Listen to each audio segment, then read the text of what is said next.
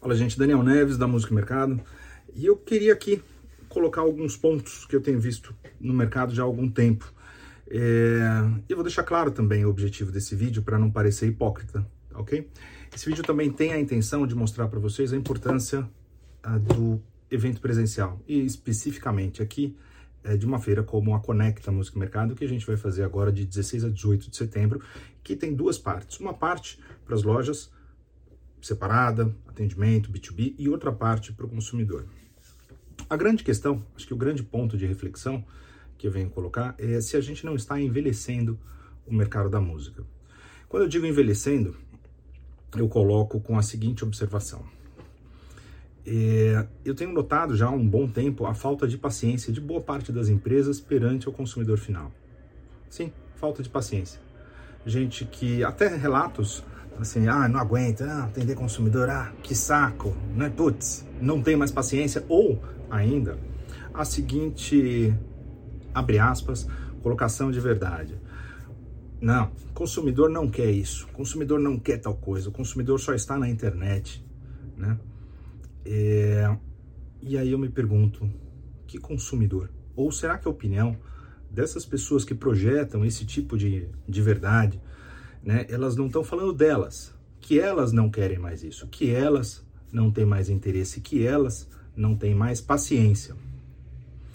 Bom, a gente sabe que os números da internet são imensos. Quando você coloca um post e dá uma promoção, você pode falar, olha, eu quero atingir 100 mil pessoas. Mas na internet, tudo é imenso. O vídeo de uma menina vomitando dá um milhão de views.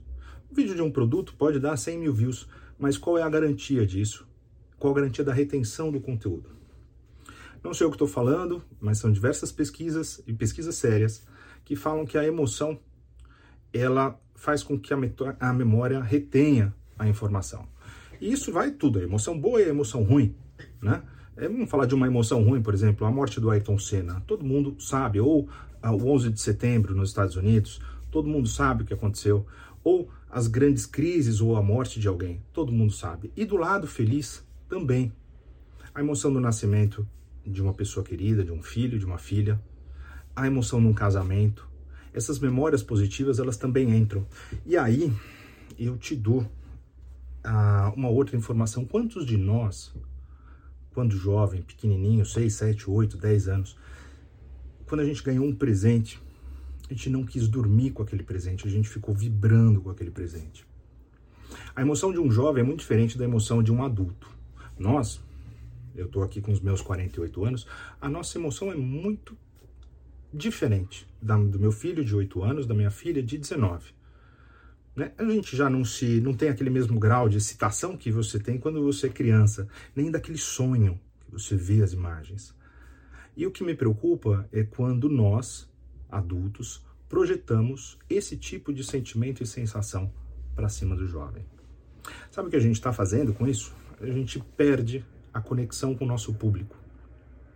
E repara, quando a gente ainda compara o nosso setor com a indústria de videogame, por exemplo, ah, que tem uma essência digital, né? É, televisão ou computador, aí a gente reclama e fala assim, não, mas a gente está perdendo consumidores, a gente está perdendo clientes para os videogames. Mas aí eu falo a seguinte reflexão. Eu coloco aqui a seguinte reflexão. A indústria de videogames, ela trata o consumidor não de acordo com a cabeça dos proprietários das empresas de videogame, mas como eles são. A indústria do videogame, só aqui no Brasil, tem de hoje, 21 de julho, até o final do ano, mais de 15 eventos de encontrar o consumidor. E o que, que nós, da indústria da música fazemos, sendo que a música, a maior parte dos nossos clientes são, são jovens, não são adultos. É uma pirâmide. Então a gente tem na base entrantes, jovens de 16 anos, 17 anos, que acabaram de entrar na puberdade, cheio de hormônios, e a gente só terceiriza a nossa relação com eles para a internet. Não, eu fiz um, faço um ótimo trabalho de mídias sociais, eu tenho um ótimo engajamento, só que o engajamento na mídia social ele é efêmero. E ele engaja hoje, mas assim, são 500 informações por hora. Diferente dos nossos tempos, Você lembra que a gente tinha uma revista que durava um mês, né? Então se lançava uma informação que uf, ela ia um mês. Né? Um jornal impresso ele durava um dia. Hoje a informação é por segundo. E um like, ele é algo quase que automático. Ele é um, um comprovante de simpatia, mas não que a emoção entrou dentro da pessoa que deu like, de fato. Bom, voltando ainda para a indústria de videogame.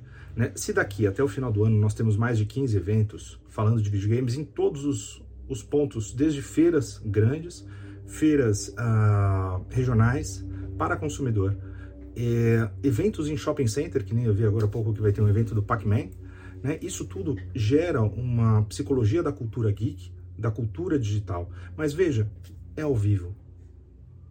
E no nosso setor da música, que é um setor jovem por natureza, muitos empresários falam que, ah, eu não tenho paciência para atender consumidor. Terceiriza essa paciência para as lojas físicas que estão encolhendo, mediante o fato do canal digital se ampliar, da comodidade, preço, etc. Então nós perdemos o showroom e nós perdemos, estamos perdendo o showroom e nós perdemos a paciência. A paciência ela é algo tão, tão importante.